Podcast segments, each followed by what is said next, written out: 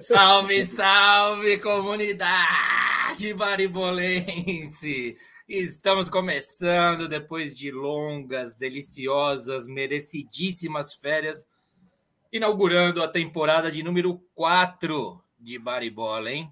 Nós iniciamos lá no meio de uma temporada, no ano de 2020, né? E fomos aí iniciando agora após a Copa do Mundo, programa de número 106, sem considerar os programas especiais, que era Ressaca e Copa, que nós estávamos fazendo. Agora voltamos para a quarta temporada de Baribola, em novo horário, em novos estúdios. Olha o Brito lá. New Day, novo, New Day, né? New, novo estúdio, Brito, lá com no Recanto do Guerreiro, recém-construído, está aí, ó. Já em breve vai ficar tudo rubro-negro aqui. Boa, boa, boa. É isso aí. Agora, segundas-feiras, segurem-se, meus é, bem amigos. Segurem-se, linha de passe. Estão tremendo.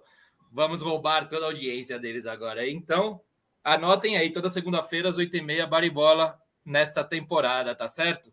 Bom, é isso aí. Hoje nós vamos falar do início da temporada dos principais clubes.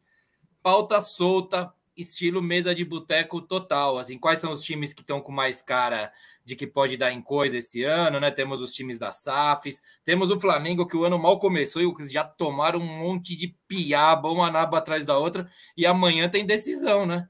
A, a Comembol, vou te falar, falar uma coisa para vocês, já queria falar ah, isso já, logo de cara. Também, Os né? caras, eles vão lá, fazem uns puta campeonatos bacanas e faz final única, né? Libertadores Sul-Americana. Esse negócio que não vale nada, eles fazem duas finais. Vai se ferrar, hein? Eu já sou contra, já cheguei criticando. Beleza. Vamos lá, vamos falar que tá de Flamengo.